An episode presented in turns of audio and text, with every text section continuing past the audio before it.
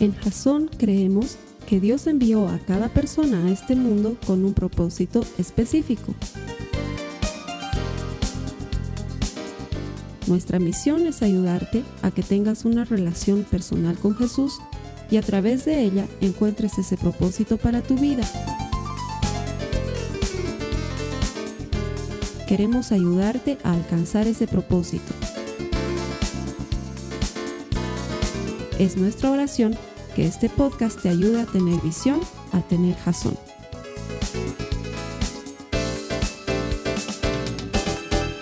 Bienvenido a Jason, aquí que te conectas a la iglesia por internet, te doy la bienvenida, nos da mucho gusto que, que nos acompañes y a todos los que se reúnen todos los domingos en Jason, bienvenidos como siempre, qué gusto nos da tenerlos aquí.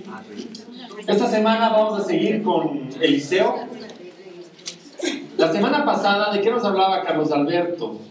Y es algo súper importante, de que el grave, grave problema de la sociedad hoy en día, de la juventud, de los adultos, es la falta de compromiso. ¿Se acuerdan? Que la semana pasada veíamos cómo Elías baja, pone el manto sobre Eliseo y Eliseo lo deja todo y se va con Elías. Y ese nivel de compromiso es algo que hoy en día no vemos y es, y es un grave problema. Justo ayer una amiga me contaba algo que me ha hecho entender cabalmente cómo es esto de la falta de compromiso.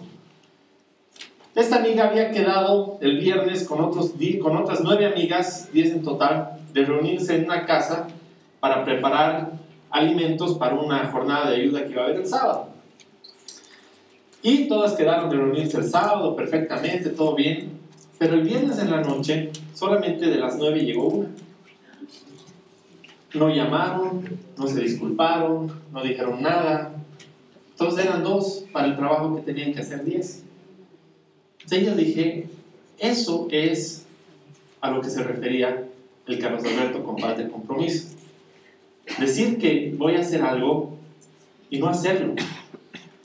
Evidentemente el problema fue que tuvieron que trabajar mucho más estas dos personas, pero las dos únicas personas que se quedaron con la satisfacción de haber ayudado, con la satisfacción de haber hecho algo, fueron ellas dos. La recompensa fue solamente para ellas dos. O sea, la falta de compromiso no fue un castigo o algo malo para estas dos personas que sí trabajaron. Fue, un problema para estas otras nueve personas que se quedaron sin esa satisfacción de poder haber ayudado y de haber hecho algo. Entonces, justamente Carlos Alberto nos hablaba de eso. Y si realmente queremos cambiar algo en el mundo, o sea, ya, en el mundo quizás es mucho, o en tu ciudad, o incluso tu ciudad puede ser mucho, pero quizás si quieres cambiar algo en tu casa, o simplemente si quieres cambiarte algo a ti, el compromiso que nos mostraba Eliseo la semana pasada es lo que tenemos que, empezar a adoptar. Si, lo, si vamos a decir que lo vamos a hacer, hacerlo. Y eso es un poco el resumen de lo que, de, de lo que veíamos la semana pasada. Y esta semana Vamos a seguir hablando de Eliseo, que es una historia extraordinaria. Y vamos a empezar con una pregunta. ¿Alguna vez han jugado el juego que se llama Si yo tuviera? Han jugado. Todos han jugado. A ver, pues vamos a jugar un ratito el juego. Vamos a levantar las manos. ¿Quiénes han dicho alguna vez, si solo tuviera un poco más de dinero, me preocuparía menos y viviría mejor? Ah, ven que. ¿Quién ha dicho alguna vez, si solo tuviera un mejor trabajo, sería mucho más feliz? Para las mujeres, ¿quién ha dicho alguna vez, si mi marido se parecería más a Brad Pitt, yo sería como Angelina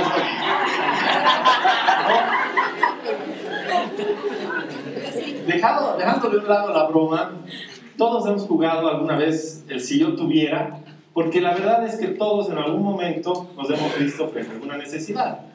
Y lo más probable es que hoy mismo, hoy en día tengas alguna necesidad. Siempre estamos con esa sensación de necesitar algo más de lo que ya tenemos. O muchas veces realmente tenemos una necesidad que es verdadera, que es fuerte, que es una carga. Hoy en día quiero que te tomes unos segundos ahora, hoy, y traigas a tu mente esa necesidad que ha estado en tu corazón el último tiempo. ¿Qué has estado necesitando? ¿Qué te ha estado faltando?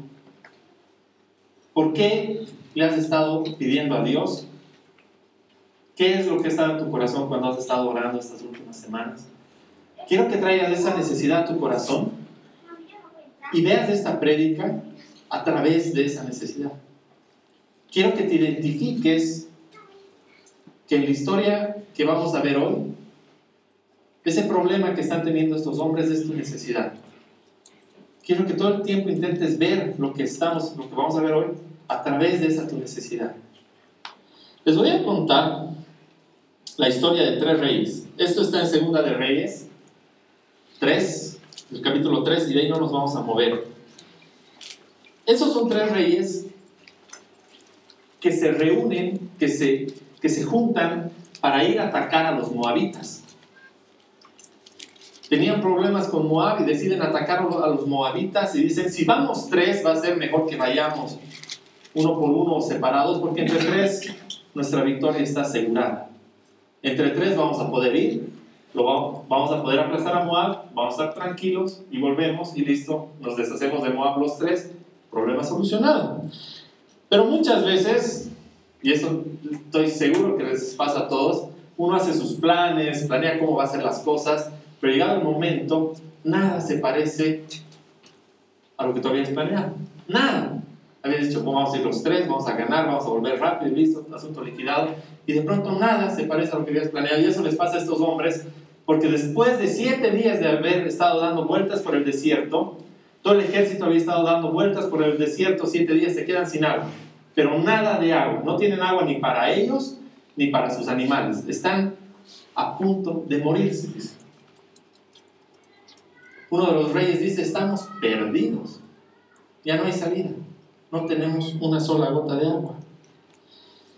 Si estás tomando nota, hay una frase que resume la prédica de hoy, que quisiera que la anotes y te vayas con esta frase a tu casa para que la puedas poner en relación con tu necesidad. Dice, tu mayor necesidad se vuelve una bendición cuando te lleva a depender de Dios de nuevo, tu mayor necesidad se vuelve una bendición cuando te lleva a depender de Dios. ¿Qué quiere decir esto? Eso puede ser muy buena noticia para muchos.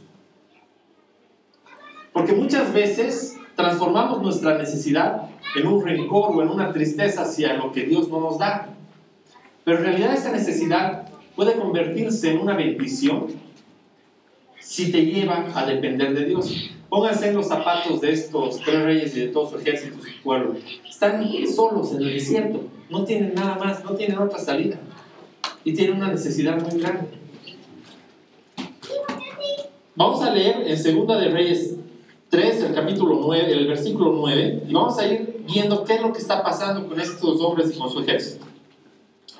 Dice el versículo 9, así que los reyes de Israel, Judá y Edom, los tres reyes de los que les hablaba, se unieron en contra del rey de Moab. Mientras marchaban hacia el campo de batalla, tuvieron que desviarse durante siete días y se les acabó el agua que tenían para el ejército y sus animales.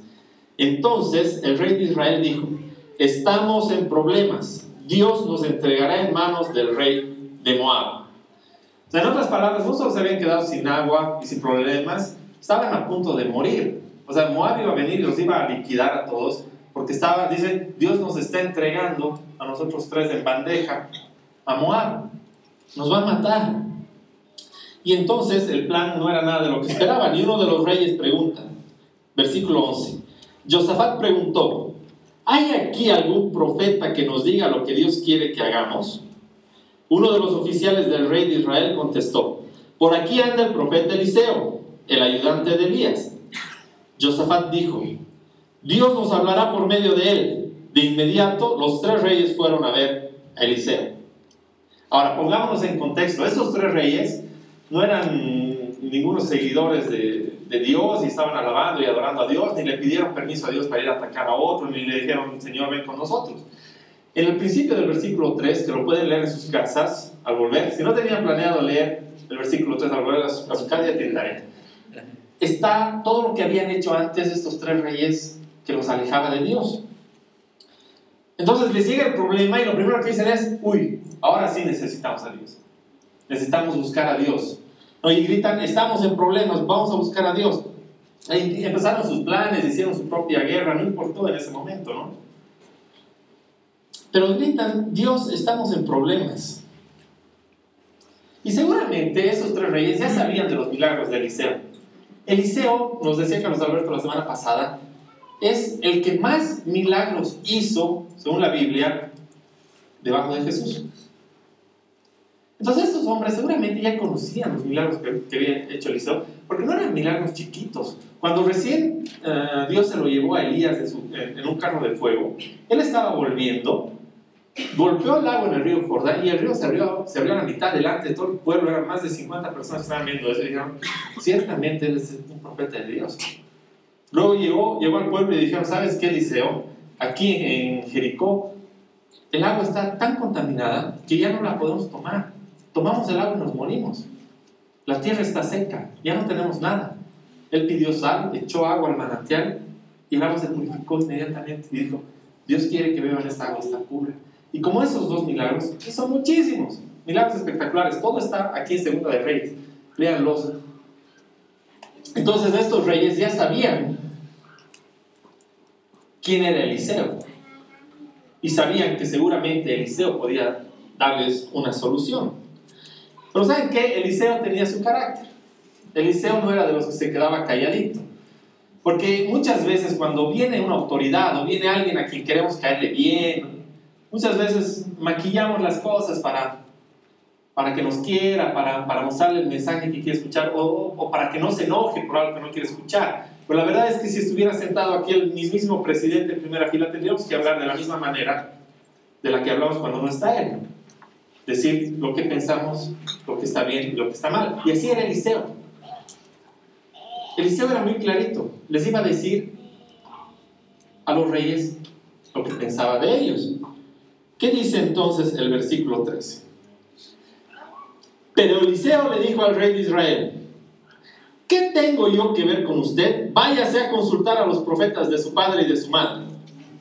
No es, nada malo no he dicho nada malo, he dicho lo que dice aquí. Eliseo los manda a consultar a los profetas de su madre.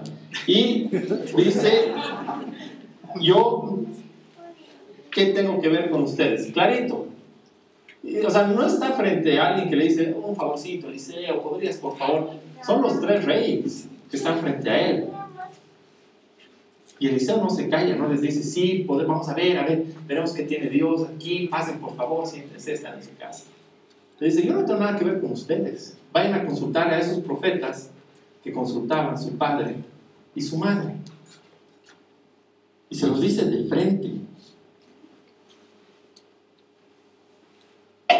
Y a eso responde el rey de Israel, no, pues el Señor nos ha reunido a los tres para entregarnos en manos de los moabitas.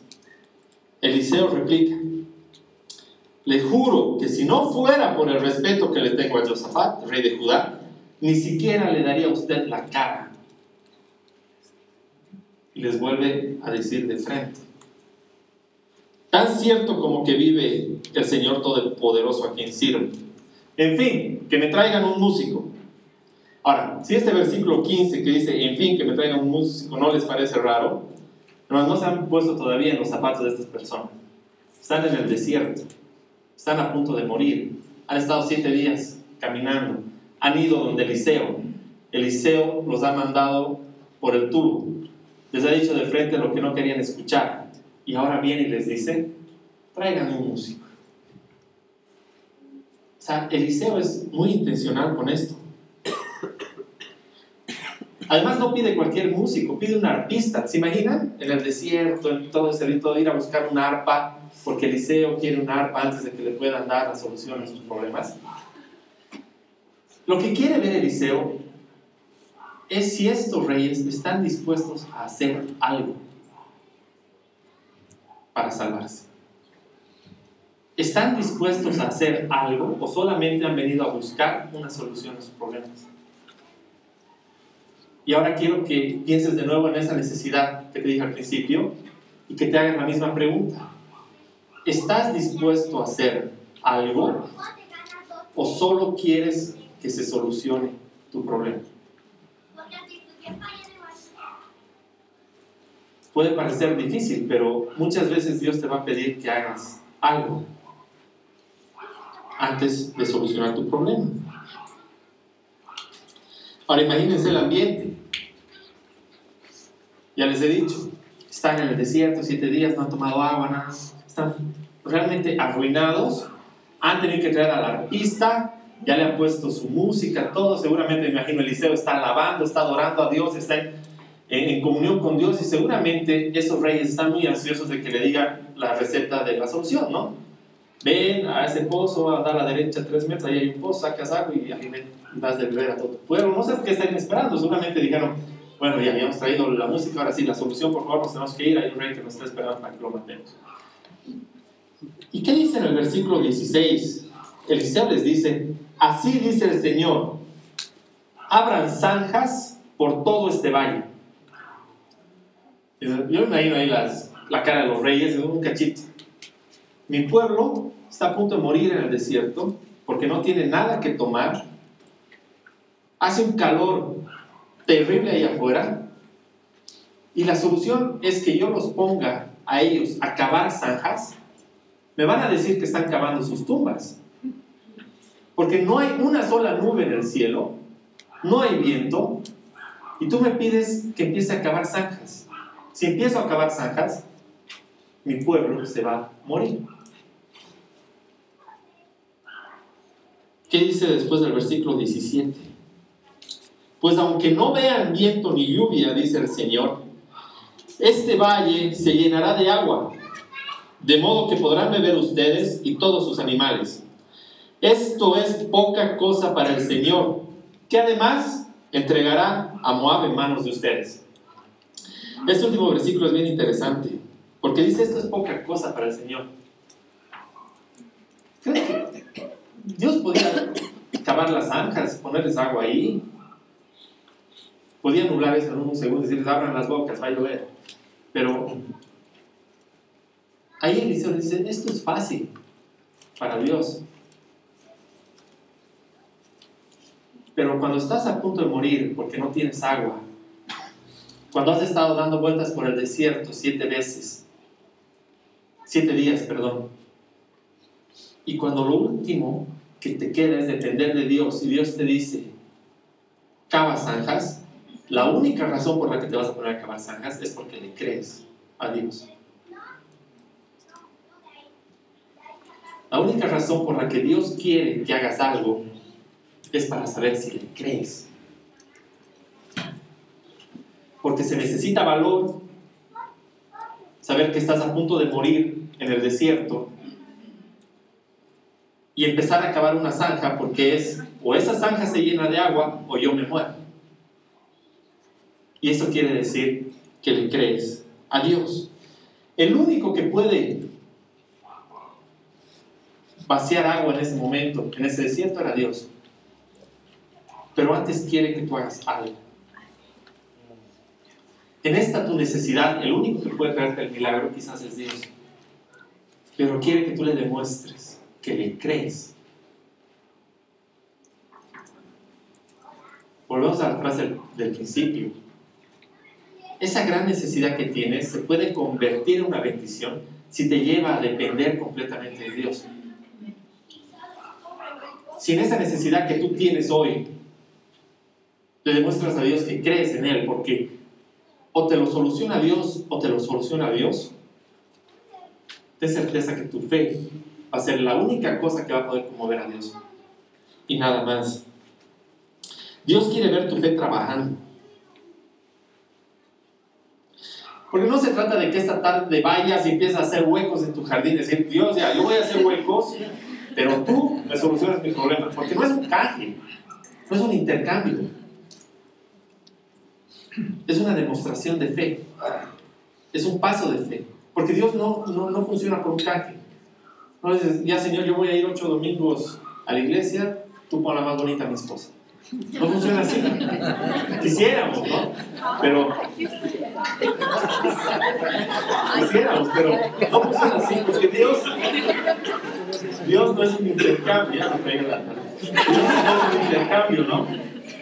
A Dios solo lo conmueve la fe. Lo que haces porque dependes de Él absolutamente. Se trata de lo siguiente. Lo que Dios les está diciendo a esos tres reyes es, demuéstrenme su fe y yo les mostraré mi fidelidad.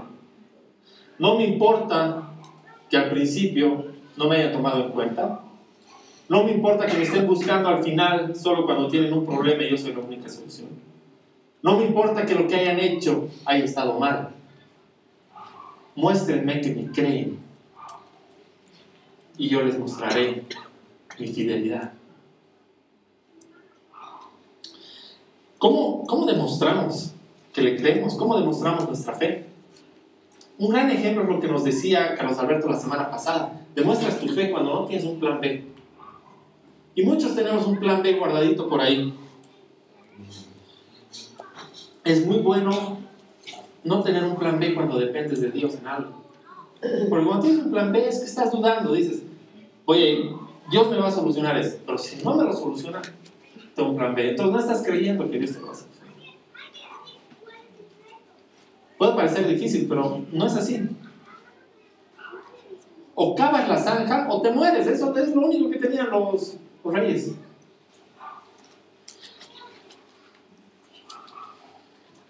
Vamos a ir a Santiago 2.26, porque ahí está clarito, más clarito agua. Dios quiere que hagamos algo. Dios, quiere ver nuestra fe puesta en lo que hacemos. Santiago 2.26 dice, anótense esta cita bíblica. Pues como el cuerpo sin el espíritu está muerto, así también la fe sin obras está muerta. Tu fe sin acciones está muerta. Tu fe sin ver lo que haces y cómo vives está muerta. El Nuevo Testamento está lleno de ejemplos de milagros que hizo Jesús que requerían un acto de fe para que ocurran. Cuando resucita a Lázaro, ¿qué le dice? Lázaro, levántate y anda.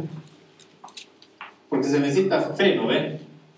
Para levantarte. Cuando, cuando está el, el paralítico tirado en el suelo por años de años de años que no había caminado, le dice, levántate.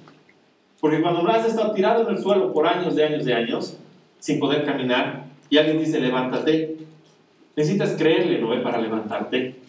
Necesitas tener fe. Y casi todos los milagros que vemos siempre hay una acción de fe que implica esa acción de creer. Decir, yo te creo y por eso me levanto, aunque parezca imposible aunque parezca absurdo. Entonces, ¿qué puedes hacer? Un ejemplo, supongo que estás buscando trabajo. Entonces, ¿cómo le demuestras que tienes fe en que Dios te va a conseguir un trabajo? Lo que yo haría es que me levantaría todos los días a las 6 de la mañana, me pondría a leer la Biblia, prepararía a mis hijos para el colegio, desayuno y estaría a las 8 listo. Bien vestido y esperando el trabajo que tiene Dios para dar. No sé si va a llegar el trabajo, pero yo le creo que Él me lo va a dar. Y si yo no estoy listo para recibir ese trabajo, porque sería muy fácil adoptar otra postura de decir, Ah, bueno, otro trabajo, me levanto a mediodía, con un ojo así en el teléfono, comparto dos versículos de la Biblia Señor, trabajo. Y me vuelvo a dormir, ¿no? Eh? No otro trabajo. Bien, le he pedido a Dios, le he pedido. Pero si le creo, voy a estar listo, pues para el día que me dé el trabajo, voy a estar a las 8 de la mañana listo para que me llame y estoy ahí en 10 minutos. O si estás intentando dejar de fumar, por ejemplo. Tu necesidad es dejar de fumar por salud y le dices, Señor, saliendo de aquí, yo voy a botar mis cigarrillos, voy a botar mi fósforo, voy a botar mi encendedor al basurero, porque no quiero ningún plan B en mi bolsillo. O me ayudas o me ayudas. Yo ya no tengo cigarrillos. No tengo un plan B aquí.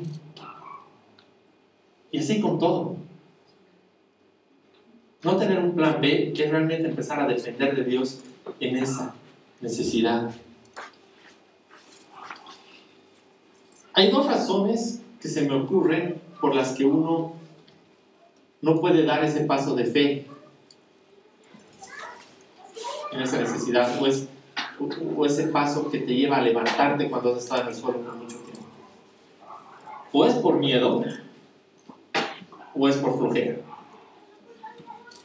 Si es por flojera, hermanos, tienen que escuchar de nuevo la prédica del pasado sábado, donde Carlos Alberto nos decía clarito, ¿no? Dios no usa a los flojos. Realmente te tienes que comprometer y hacerlo y tienes que empezar a cambiar tu vida hoy. Y no creo que sea por flojera, yo creo que casi todos los que no damos un paso de fe es por miedo. Porque da miedo, da miedo estar frente a tu muerte y que alguien te diga va una zanja. Porque a veces da miedo confiar en que esa zanja se va a inundar y que Dios va a llenar una zanja. Porque sabes que del otro lado te espera algo muy malo si eso no sucede. Yo les he contado eh, a muchos, por eso lo voy a hacer corto, que yo tenía un gran miedo a volar. No podía irme sin hablarles de aviones, la verdad. Entonces, un ejemplo. yo tenía mucho miedo a volar, pero miedo, miedo, miedo terrible. Eh, miedo de estar dos o tres días antes de subirme a un avión eh, con problemas de ansiedad, de nervios, enfermo. Luego de, luego de volar, luego de viajar, tenía que estar unas cuatro o cinco horas quieto en un lugar que nadie me mueve, mueva, que nadie me hable, porque realmente tenía pánico. O sea, me, había ido tan mal en el vuelo, había estado tan tensionado que luego no podía hacer nada, tenía que estar quieto. Era realmente, era, era, era un miedo muy, muy fuerte. Y cuando conocí a Dios, lo que yo más quería era que me quite mi miedo a volar, porque la, la, aviación me apasionaba. Era, era algo súper extraño. Me apasionaba ver un avión, me apasionaba ir, a, ir, al aeropuerto a ver aviones, pero me moría de miedo de subir a uno. Yo le decía, Señor, quiero que me quites esto. Ya no quiero tener miedo a volar. Y me dijo, subir un avión. Le digo, no, lo que yo quiero es no tener miedo a subirme un avión. Me subí un avión. Porque muchas veces, cuando tú quieres vencer algo, Dios te va a pedir que des un paso de fe y que le creas, que Él se va a hacer cargo de tu miedo, pero tú tienes que subirte al avión. El día que tenía que volar, saco mi Biblia y yo no entendía, porque desde la mañana que estaba temblando, yo le decía, pero te he pedido, Señor, que me quites mi miedo a volar. Y yo temblaba, y mientras más llegaba la, la, hora de volar, más temblaba y más miedo tenía. Yo dije, no, esta es la última. De verdad que esta es la última. Me despedí de mi esposa, de mi hijo, como si fuera la última vez que volví a ver.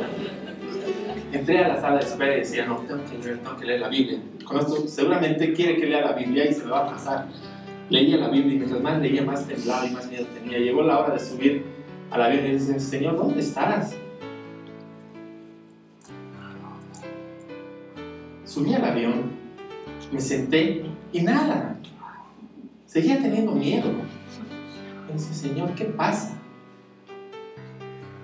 Cerraron las puertas del avión, cinturones abrochados, empezamos a hacer el, el recorrido hacia la pista. Y yo le dije, Señor, aquí ya no hay vuelta. O me lo quitas o me lo quitas. Y nada. nada. Seguía, seguía temblando. El avión se acomoda para despegar. El piloto pone full potencia en las turbinas. El avión empieza a avanzar. Y ahí viene el Señor, me abraza y me dice, disfrutar mejor vuelo Y así como cuando esas tanques se han debido llenar de agua, de pronto yo no tenía nada, nada. Pero ese era el momento en que ya no había vuelta atrás. En ese momento yo no me podía bajar del avión.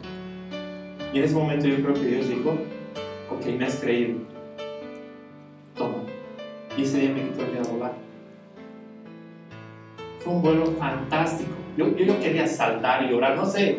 Yo quería decirles a todos lo que me había pasado ese rato en el avión. Estaba, yo no lo podía creer.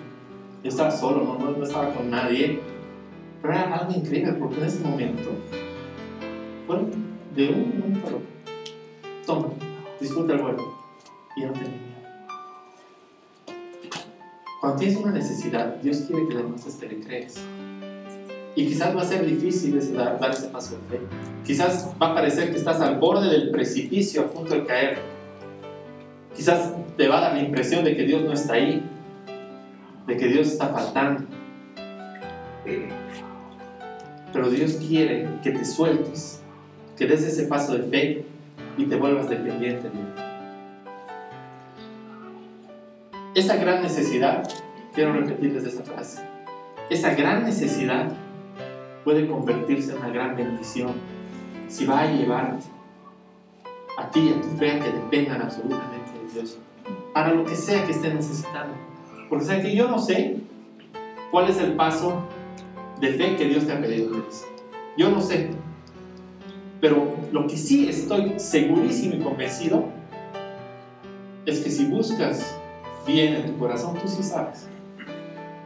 En el fondo de tu corazón tú sí sabes cuál es ese paso de fe que Dios te ha pedido que y que todavía quizás no lo has dado.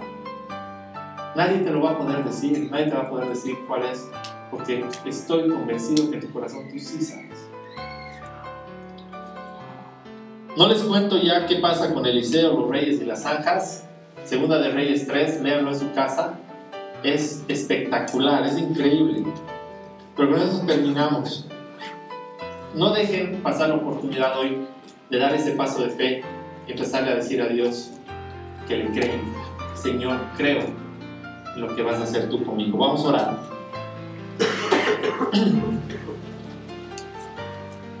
Señor, quiero darte gracias por todos los que estamos aquí el día de hoy.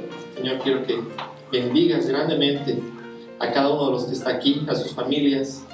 Y Señor, quiero pedirte de manera muy especial que hoy nos des el coraje, nos des la valentía y nos des la fortaleza para tomar los pasos que hemos estado postergando en el tiempo.